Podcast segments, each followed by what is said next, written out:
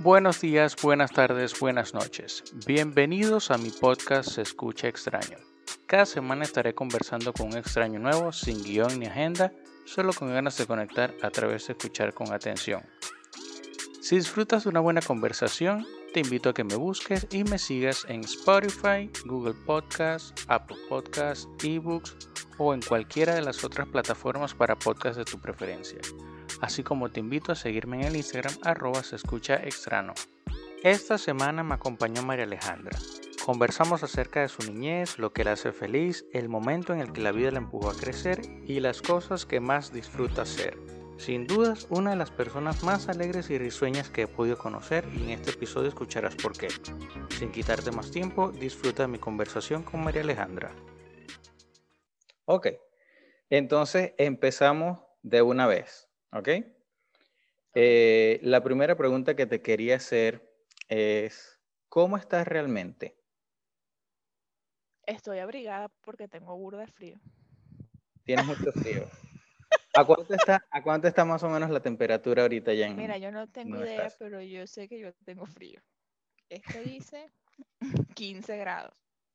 15 grados. Pero... ¿Y la sensación térmica? Porque sabes que no es lo mismo la temperatura que marca eso a la sensación, la sensación térmica. Esto dice 15 grados y no me dice nada más. Lo que dice mi cuerpo es que yo tengo frío. Por eso estás abrigada. Pero tú no te referías a eso, ¿verdad? No te referías a eso. Mm, bueno, la respuesta no, no hay respuesta incorrecta en realidad. Ah, Pero sí, ¿cómo estás realmente entonces? ¿Qué está pasando ahorita en tu vida? ¿Estás en un, eh, en un sitio que te gusta estar? Cuéntame acerca de eso. Em, sí, sí, sí, la verdad que sí, no me puedo quejar. Estoy en mi cama, es el lugar favorito para estar. Chévere.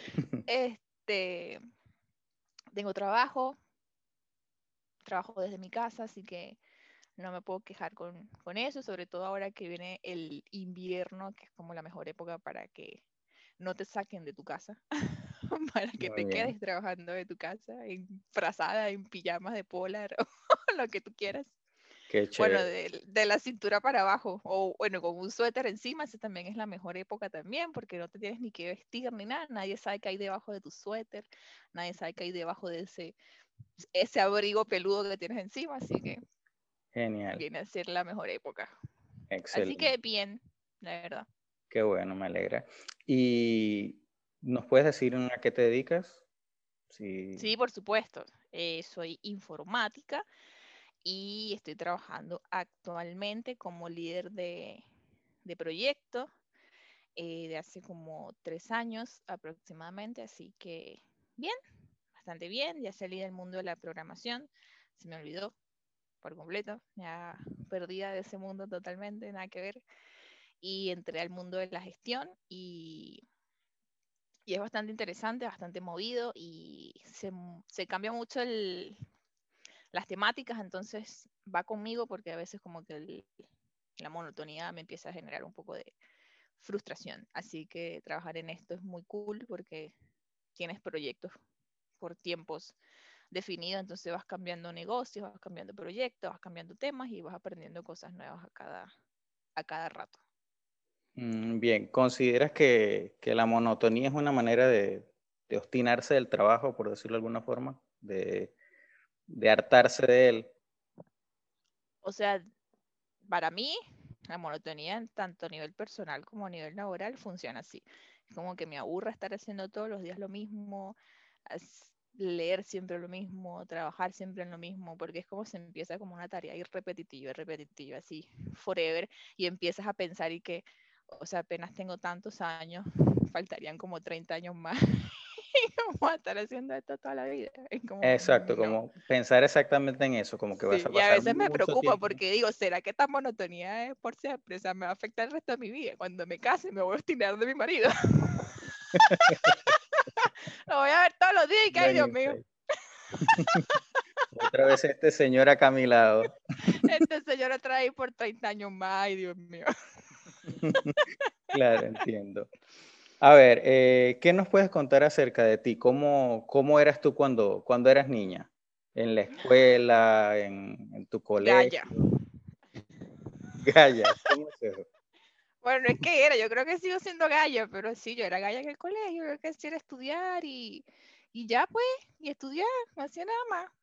Bueno, no, no iba mucho a actividades extracurriculares. Bueno, sí, cuando estaba más chiquita, intenté estar en alguna actividad extracurricular, sí tuve en danza, creo, alguna vez en la vida. No, o sea, eres buena bailarina. Pero no porque estuve en danza, porque en danza estuve, no, sé ni cuánto estuve, han sido meses, algo así. Soy buena bailarina, pero porque escucho una canción y, ah, cha, cha, cha, hay que bailar. Mm. Pero no porque haya hecho un curso y tengo un máster en, en baile. Y de resto, ah, bueno, también estuve en la Sociedad Bolivariana, o sea, viste, Gaya. ¿Eso, eso qué es?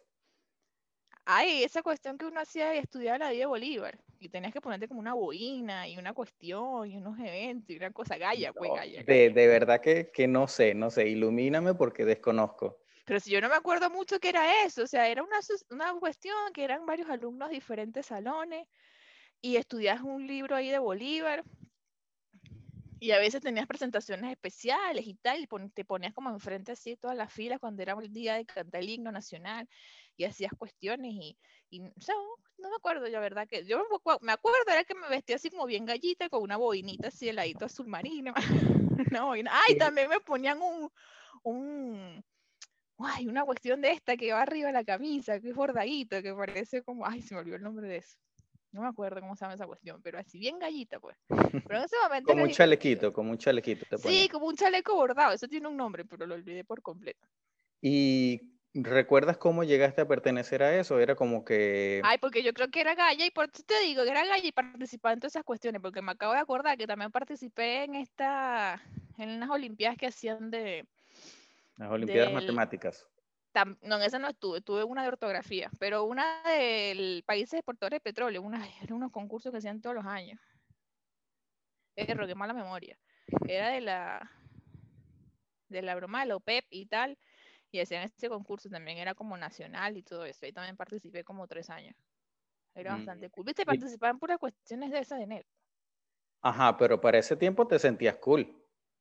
Sí, pero ya eso fue más grande, fue como cuando estaba en séptimo, octavo y noveno, creo que fue donde participé en esa broma de, la, de las Olimpiadas de los...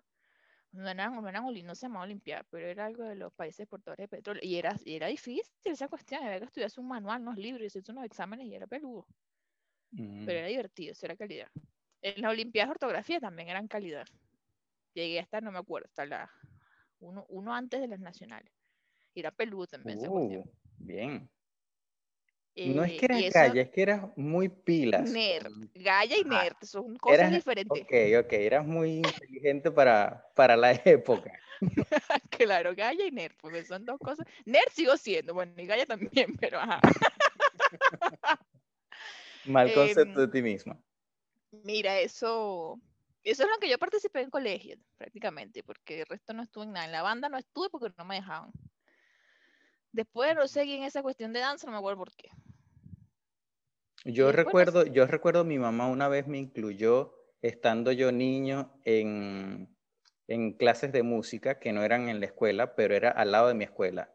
Era como un, ah. instituto Ah, sí, también tuve, música, pero era porque era una materia, entonces aprendí a tocar, y, intenté aprender a tocar cuatro. Bueno, también me enseñaban que la flauta dulce, yo creo que eso se lo enseñan a todo el mundo, ¿no? Cuando está chiquito. Que uno tiene que tocar, tocar el cuatro y tocar la flauta dulce son los como que los dos instrumentos más básicos o algo así, los más fáciles de enseñar. intenté tocar cuatro. Ah, y también estuve como en un grupo de gaitas, una cuestión ahí. Ah, no, pero tú, tú, estabas en todas, en todas estabas. Bueno, pero hay que ser, porque no hay que ser un, un momento para tú no clase, entonces ese era el punto importante, porque la gente que mm, paga el grupo de gaita tenía que practicar durante la clase, entonces, ay, no se puede porque tengo ensayo de gaita. Claro, tengo esta actividad extra, no puedo hacer, no puedo asistir a la clase de geografía. No puedo, qué lástima, no puedo entrar a la clase de castellano, profe. bueno, ahora que hice eso me hace, me hace recordar a un amigo que, que él tomaba obviamente en sus clases de, del colegio, inglés y español, ambas las la reprobó. y el papá, el papá lo castigó diciéndole que, bueno, si él no hablaba español ni inglés, ¿qué rayos hablaba él? Pendejadas como todos nosotros. como todos, exacto. a ver, y, cuando eras pequeña, cuando eras pequeña eras la, la traviesa o, ¿O no? Cuando era pequeña. ¿O eras muy tranquila? Yo no estoy segura si yo era la más tremenda, porque soy la menor. ¿De cuántos hermanos? Ah, ¿sabes lo que yo sé así? De, do, de, somos tres hermanas. Siempre me confundo cuando me preguntan cuántas hermanas. Dos, tres, no. Somos tres, pues yo soy la menor. Em, lo que sí sé que hacía, que me cuentan, que me cuentan mi hermana y mi papá, es que le quitaba la etiqueta a todo. La etiquetica así de cualquier cosa. ¿Por qué? ¿Y las guardabas? No, que las guardas, eso nomás se rompe cuando tú le quitas la etiqueta. Qué sé yo, manía loca, pues hacia los juguetes, a lo que sea que traen, ¿sabes? Que traen sus stickers así, no sé, de la Código de barras. El nombre, las cuestiones, donde trae el logo, lo que sea. Yo vine chin, chin, chin, y le arrancaba esa cuestión. O sea, tú veías un frasco de mayonesa por ahí y, le, y le arrancabas esa quitaba la etiqueta. pero a los frascos no importaba mucho, pero los juguetes, ahora es destructora, o sea, ¿cómo le vas a sacar etiqueta a todos los juguetes? claro, Barbie, no puede decir Barbie. De hecho, al día de hoy, al día de hoy, yo tengo que estar sacando esos plastiquitos cuando vienen los teléfonos, las computadoras, los televisores, que sabes que hay gente que no, no, no, vos se lo voy a dejar un año que se raye, como que, o sea, Nietzsche, vale, quítale ese papel plástico, comprar un forro, y siempre yo se los veo y es así como que me voy, me una piquiña, así que, uy, se lo puedo quitar, se lo puedo quitar. Bueno, sabes que yo soy más o menos así con, con, las cosas que traen. Por ejemplo, recuerdo el último teléfono que compré, que es el que tengo ahora. Él tenía el, el plástico protector de la pantalla bien puesto. O sea, yo ¿Y pude. Que trae letra, que no te deja ver nada. No, no. Ese era ah, totalmente, ah, totalmente transparente. Entonces, como que se lo pude haber dejado. Pero en lo que vi que le entró la primera capita de aire, que se le hizo una pequeña burbujita, ya ahí sufrí ya no, esto no puede estar aquí. Ah, ves, pero hay gente que esa cuestión, mira, hay sabes que hay unos que traen hasta letras, la marca, que si Samsung, que no sé qué, chamo, quítale eso. la gente que no, pero es que se me va a rayar, pero no se lee ni siquiera lo que dice ahí. Pero bueno, que hay que aprender que eso no es problema tuyo, eso es un teléfono que no es tuyo. hay que dejar meterse en la vida ajena. Exacto. Pero eso así de, de, que más tremendura, sí, no me acuerdo de más tremendura. No eras de la que se trepaba en árboles. No, esa era mi hermana. Mi hermana la, que la del medio. La del medio. Es que la los del medio, los hermanos del medio siempre tienen la fama de que son los más tremendos y son los que menos le prestan atención. Sí, tal cual, así dicen, que los del medio son los tremendos, los menores somos los consentidos y los mayores son como los más protegidos. los, segundos papás. Sí, tal cual. No, yo creo que no era tan tremenda, en verdad, yo, no me, yo creo que no, no me acuerdo la verdad.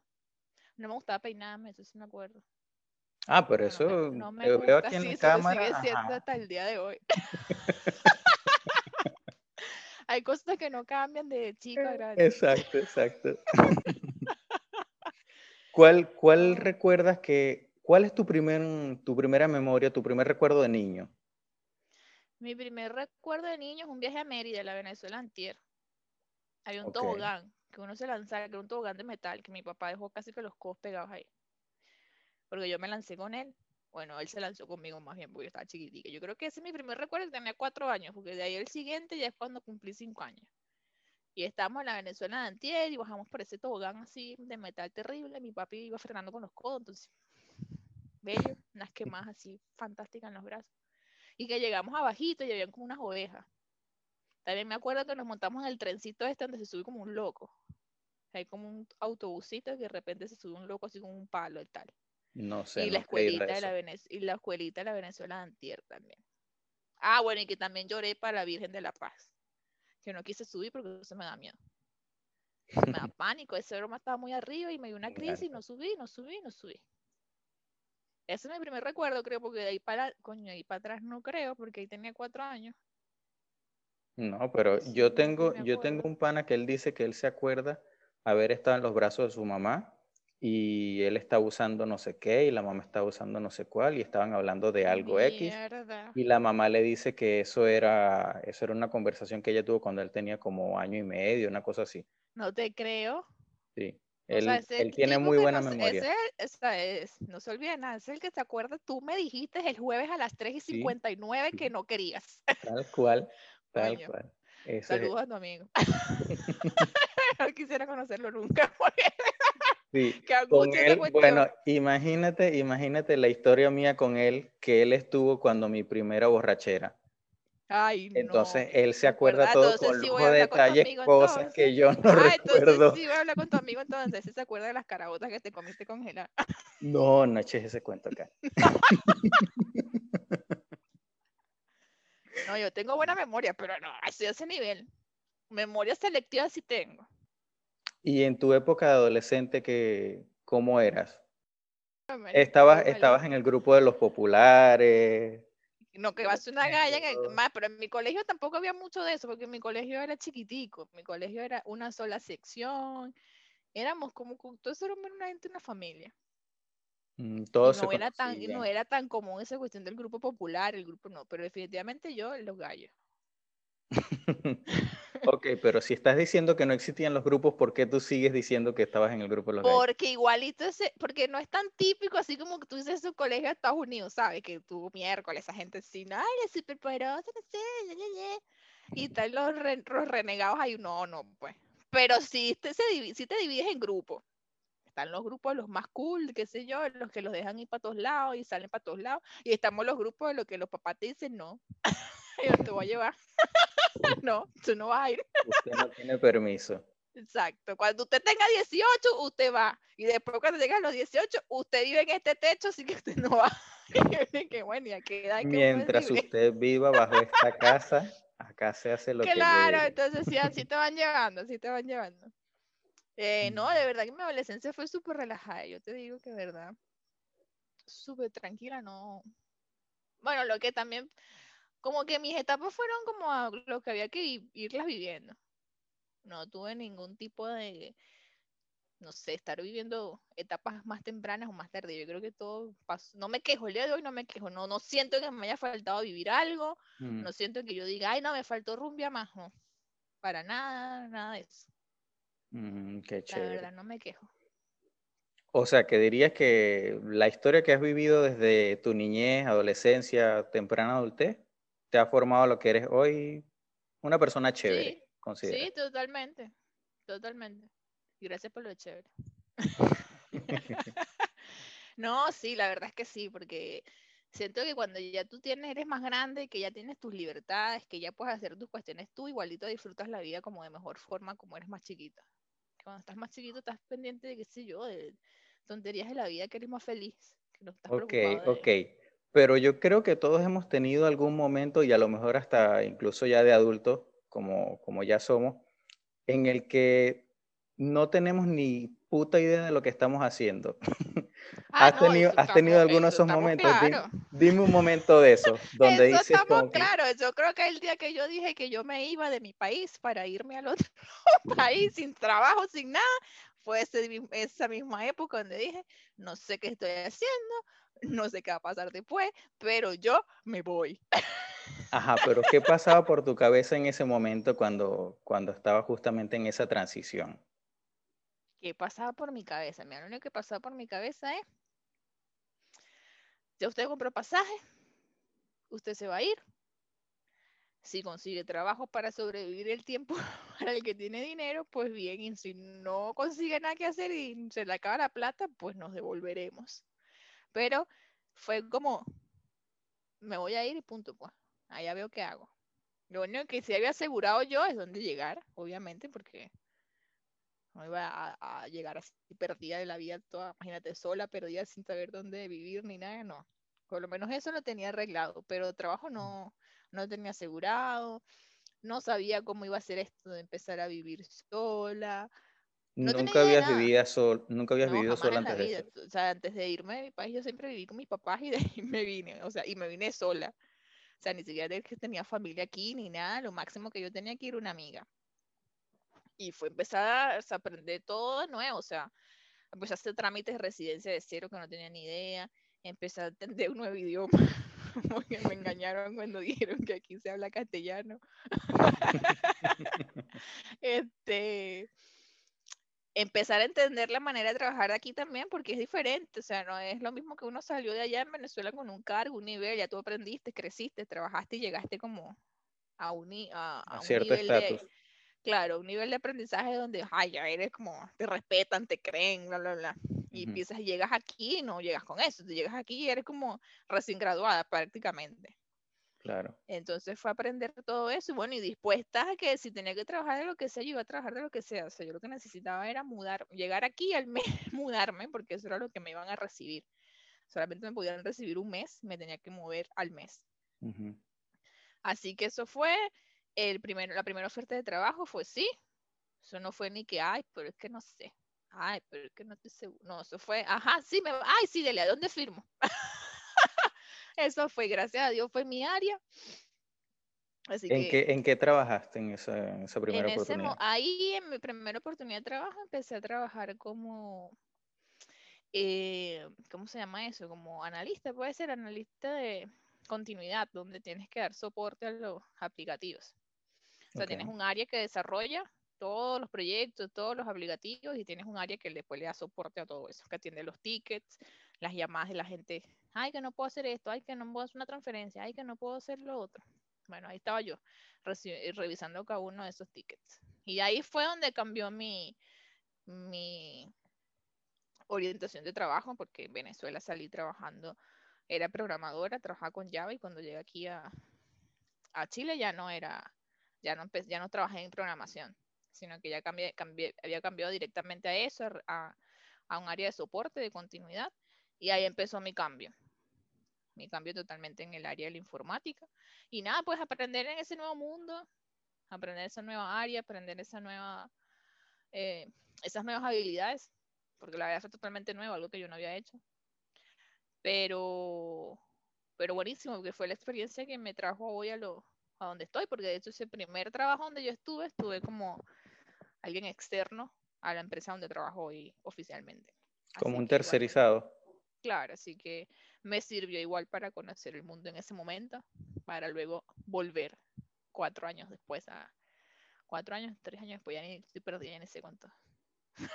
cuántos años han pasado ya. ¿Cómo así? ¿Desde el momento que llegaste a ese otro país o desde el momento que empezaste la empresa? Porque es que yo estuve ahí, estuve como externa, y, pero luego me cambié a otra empresa, estuve como dos años y de ahí volví como oficial en la empresa a la que le trabajaba. Entonces mm, fue como un, un, enganche ahí, como ese primer, ese primer conocimiento ahí. Así que, esa fue mi época de que no sabemos qué vamos a hacer, no sabemos para dónde vamos, pero vamos. Buenísimo. Y además de este trabajo que tienes, haces otras cosas, tengo entendido, ¿no? Sí, hago eh, dulces, trabajo en repostería, pero algo así más como como un hobby, puede ser. como un hobby, igual a veces lo saco así para que vendo y eso, pero no es algo tan formalizado y tal, porque igual es algo que requiere bastante tiempo. Y bueno, mi trabajo oficial también requiere algo de tiempo, entonces a veces es poco complicado. Pero es una de las partes que más me gusta también de, de la vida, que es hacer comida dulce y salada. Y bueno, y ahora que también ando pintando, así que vamos a ver si sacamos provecho también. de eso, ¿viste? ¿Qué parte de, la, de, de, eso que dice? Uno no sabe qué está haciendo con su vida, empieza a hacer por aquí y Pero pruebas, eso es, esa es la mejor parte que intentas. Claro, y que vamos a darle por aquí ahora. ¿Y hace cuánto estás en esto del, de la repostería y de la pintura también? No, en la repostería estoy hace bastante tiempo, como desde que estaba en Venezuela. No sé, eh, yo creo que desde antes de los 20 años, no sé. Yo creo que desde más o sí, desde. Puede ser los 20, algo así, que haya empezado como a, a involucrarme más con la pastelería. El comienzo era un desastre, obviamente, no me salía nada, pero siempre me llamaba la atención la cocina. Con esto del dibujo fue con esta cuestión de la pandemia, pues que hay que hacer algo con mi mente, si no, no me vuelve loca. Claro, salió tu lado creativo. Claro, ¿y qué hacemos para no volvernos locos? Y empecé con esta cuestión de lettering, pero eso no me gustó mucho, porque sabes ese meme que te ponen que no, que pinta para que, para que te relajes. No te resultó. ¡Esta mierda no me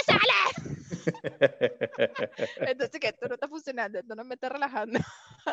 Entonces, después empecé a ver que podías usar como esos marcadores también para hacer como especie de acuarelas y tal y me empezó a gustar más por ahí hacer dibujitos con acuarela y eso sí me relaja. No importa lo que se dibuje ahí, no importa lo que salga, eso es un garabato, para mí es un momento de que estoy pintando y no sé nada más del mundo exterior. Es como la única cosa en lo que puedo estar haciendo que estoy ahí pintando y ya.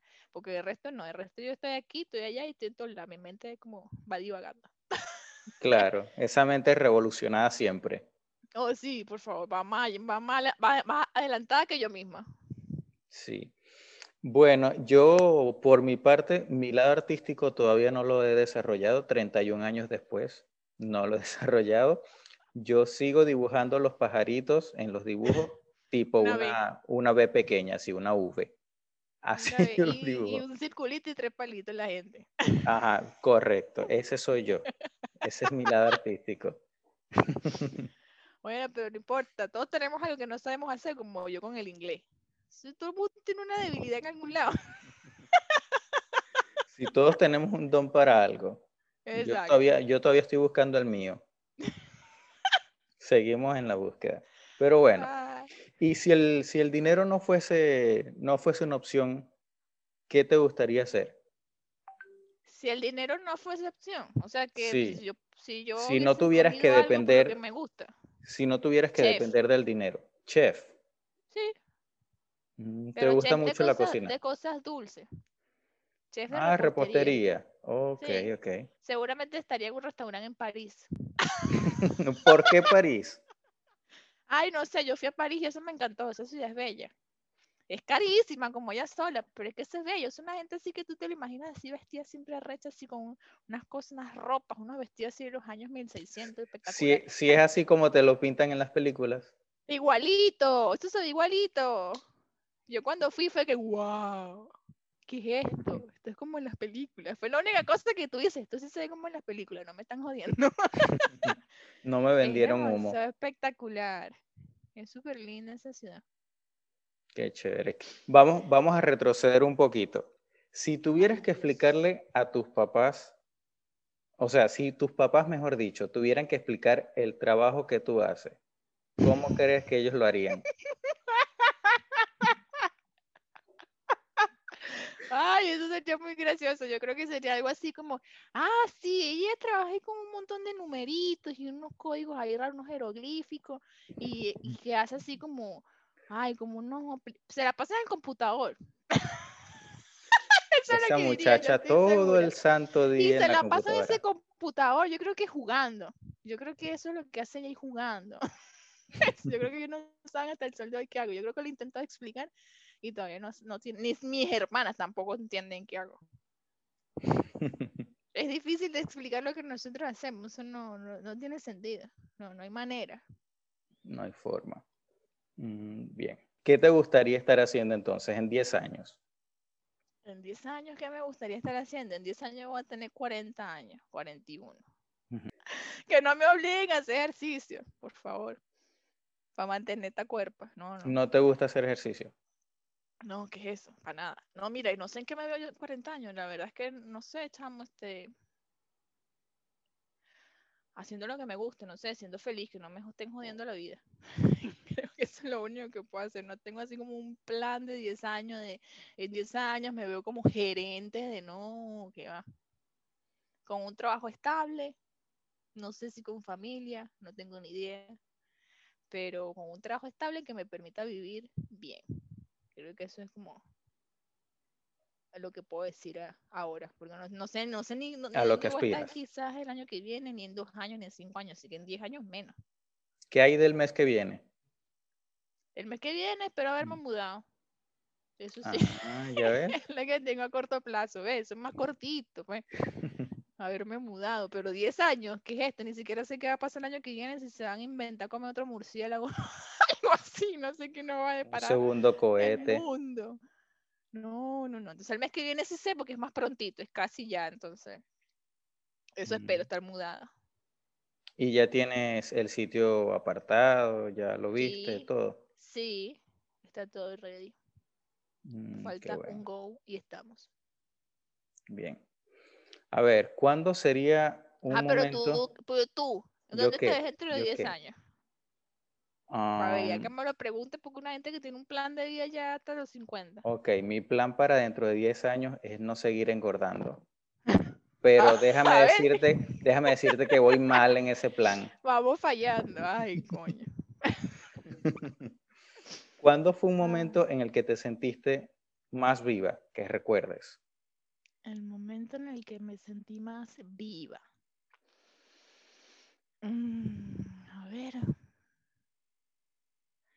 Yo creo que cuando regresé a Venezuela a ver a mis papás después de un año sin verlos.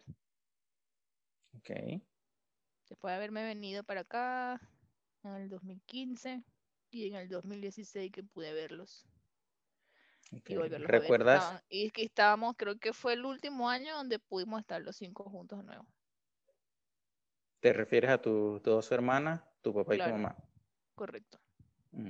Chévere. ¿Recuerdas la, la, expectativa previa, el momento en el que se reencontraron, todo? No, simplemente sabía que iba a ser horrible la llegada y la ida. Era lo único que tenía claro, que otra vez la despedida fue igual o peor que la primera vez que, que cuando me vine. Pues. ¿Por qué crees que fue peor? Porque ya estás más consciente de lo que viene. Porque cuando te vas, te vas, todavía no sabes qué va a pasar, probablemente vuelvas a los tres meses, probablemente tengas que regresarte porque todo te va a salir mal, eh, no sé, no, no tienes nada claro en la vida.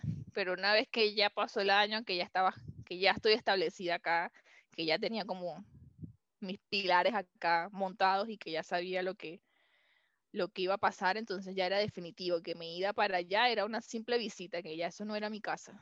Entonces ya era entender de que ya tú habías salido de allí y que ya tú estabas empezando a hacer un hogar en otro lado a miles de kilómetros. Entonces por eso esa despedida era como, era porque era como, ya es en serio, pues ya esto no es un veremos, vamos a ver qué pasa, Em, puede que sí, puede que no, no, era definitivamente ya, esto es así y yo me voy a ir a vivir allá y allá está mi vida y allá voy a crecer y, y chao. Mm, claro. No saber cuándo, cuándo se van a encontrar otra vez, tal vez.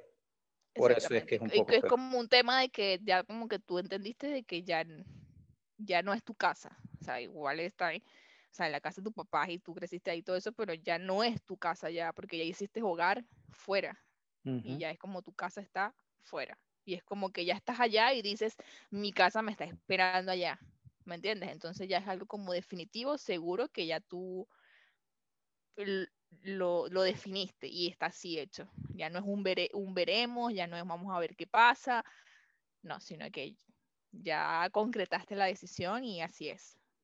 Así que por eso esa despedida fue como más así como, wow. Incluso hasta más dolorosa, diría yo. Claro, porque primero ni siquiera sabías cuándo iba a volver, de hecho yo volví a los dos años. Después de esa primera vez. Después de esa primera vez. Y de ahí no he vuelto más, porque no he podido, gracias al COVID. claro. A mí me parece, o por lo menos con mucha gente de la, con la que logro conversar, como que el 2020 pintaba bien para todo el mundo, de los que yo conozco. O sea... Era el año de mis viajes. O sea, el 2019 cerró y yo dije el 2020 es el año de los viajes. ¿Cuál, cuál era el plan que tenías más inmediato para el 2020 que el, que el COVID te jodió? Uruguay, Montevideo íbamos a ir en Semana Santa a Montevideo. Iba a ir a visitar a unos amigos que tengo allá, que no veía desde hace tiempo. Marzo 2020 empezó el tema. Ah, no, mentira. El primer viaje que tenía era Venezuela para el cumpleaños de mi madre, porque tengo seis años que no estoy con mi madre en su cumpleaños. Y ese año iba a ir y planifiqué mis vacaciones para ir en su, para estar el día de su cumpleaños. Me iba un sábado 16 de marzo un viernes 15 de marzo empezaron que no, que hay un virus, que esto está vuelto una pandemia, que no sé, cuarentena. Encierro total, todo. Frontera cerrada, no sé qué cuánto, que para qué que, pero yo me voy.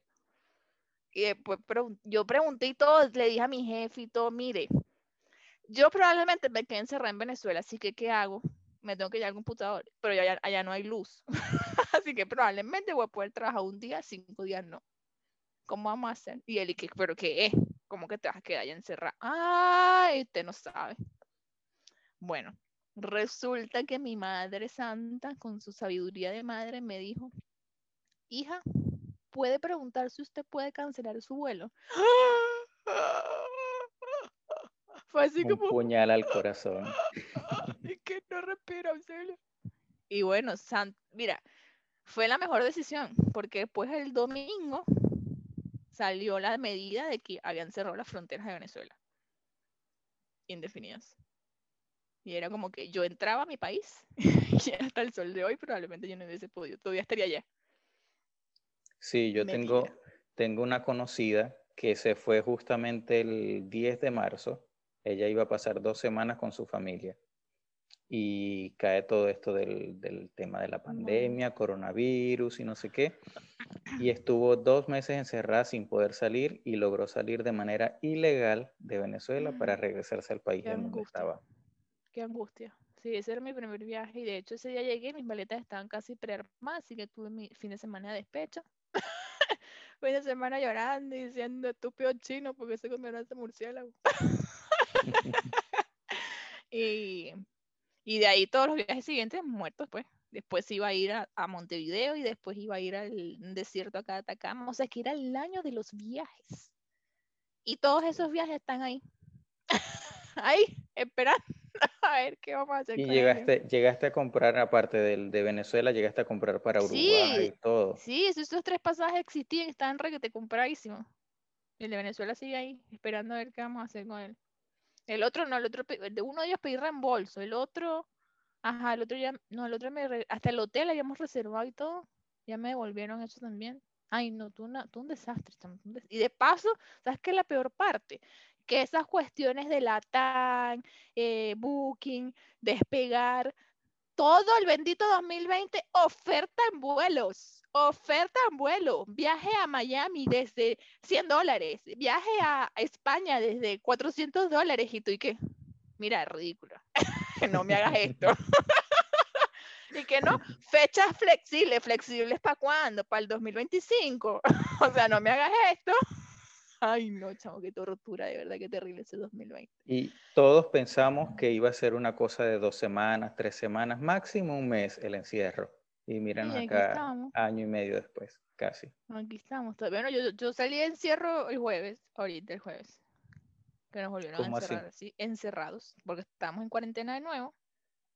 Estuvimos como 50 días, creo, otra vez encerrados y apenas este jueves que pasó, nos liberaron. Bueno, pero nos liberaron de lunes a viernes que tú trabajas de 9 a 6, entonces puedes salir de 6 a 9 porque a las 9 hay un toque queda, pero somos libres.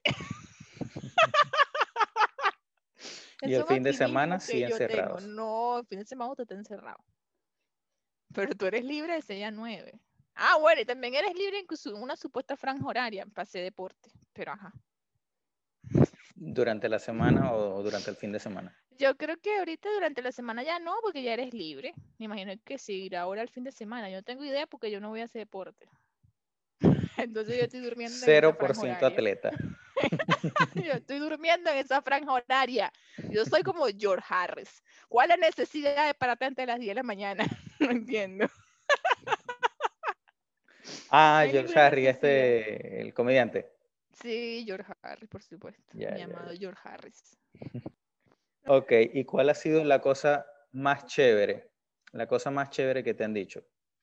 La cosa más chévere que me... Ah, yo creo que la cosa más chévere que me han dicho es un compañero que trabajamos en Venezuela que yo le enseñé, algo le enseñé de, de lo que trabajamos ahí. Y hasta hace poco me puso una cuestión y me dijo, gracias a María Rodríguez que me enseñó a hacer esto.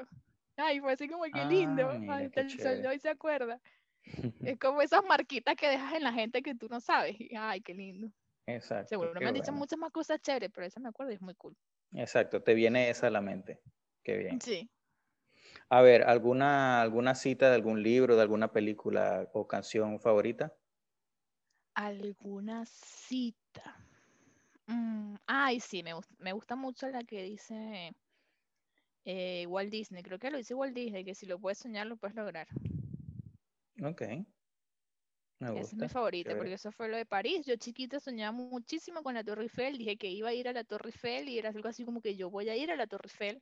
No sé cómo, no sé cuándo, porque obviamente en ese momento una niña que vivía en el centro que, por favor, no tenía ni dinero para comprarse un chocolate. Y, y nada, y mira, uno lo, lo lograste. Y, uno lo y fue como la película. Y fue como la película. Y ahí llorando como una gafa viendo la Torre Eiffel. Yo lloré, debo decir que lloré viendo Torre Eiffel porque fue una cuestión de que uno dice definitivamente no lo sueña y no lo logra. Qué bueno, me alegra mucho. ¿Cuál sería un tip que darías para mejorar el mundo? Un tip, se me ocurre uno, pero eso no creo que sea tan bueno.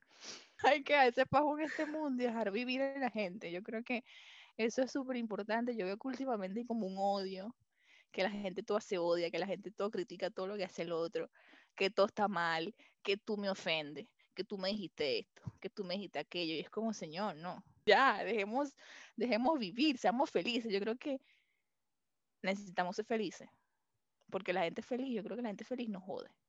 La gente feliz no es dependiente de joder al otro, de hacerle daño al otro, de estar ahí como recordándole que si es flaco, que si es gordo, que si publicó, que si no publicó, que si habló, que si no habló, que si hace, que si no hace.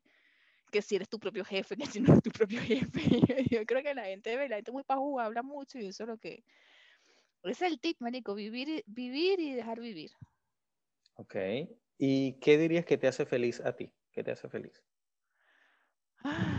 dormir, comer, eh, mi familia, mi mamá. Mm, el silencio a veces también me hace feliz. que la calma y la paz. Mis amigos, estar con mis amigos, rodear a mis amigos. Em, la playa, em, reír, como puedes ver, reír me hace bastante feliz, los chistes, la vida así de decir muchos chistes y reír con la gente. Creo que eso es lo que más me gusta, cuando puedo reír con la gente que quiero y con la gente querida para mí. Creo que ese es uno de los momentos más bonitos para mí y los más felices, los que más recuerdo y los que más mantengo así como vivos. Qué chévere, me gusta eso. ¿Algún extraño que recuerdes? ¿Algún extraño? Sí. ¿Cómo es eso? ¿Una persona extraña? Una persona extraña que recuerde. No importa si esta persona ya al día de hoy es tu amigo, pero algún extraño que siempre recuerdes. O que te venga alguno a la mente en este momento. Eh, ah, justo hace poco estaba hablando con un amigo de eso, que a veces llega, llego a creer en el punto que uno no sabe si la cuestión pasó o no pasó, pero para mí sí pasó, yo creo que sí pasó cuando estaba nuevecita en la universidad, uno, yo, uno iba ya en, estos autobuses verdes, ¿no? Las iguanas. Pero a veces pasaba que estas iguanas nunca llegaban porque tenían un conflicto, qué sé yo. Y, ¿Qué eran, perdón, perdón, ¿qué eran esas iguanas? Eh, ¿Transporte público? Ah, sí. O, Pero de la universidad. De la, ah, de la universidad. Y le decimos iguanas porque son verdes, verde oscuro. Y dice Universidad de Carabobo y son las que te llevan. Y son de diferentes zonas, los que somos del centro, entonces salían del centro, pero tenías la gente que iba para Tinaquillo, qué sé yo, y habían varias rutas. Y esta del centro salía del Ateneo. Pero a veces había días que yo no sé qué pasaba, que eso no servía, bla, bla, bla. Y ese día nos llevó una bucetica, una camionetica, y que la vida privada. Bueno, no sé si era privado, pero bueno, tenía que pagar, pues. Y bueno, y esa camionetica se accidentaba en la autopista yo tenía, qué sé yo, yo creo que estaba en primer año. Imagínate, recién salía del colegio. 16, 17 años. No sé nada de la vida. Por favor. Y se accidentó esa cuestión en la autopista. En la autopista.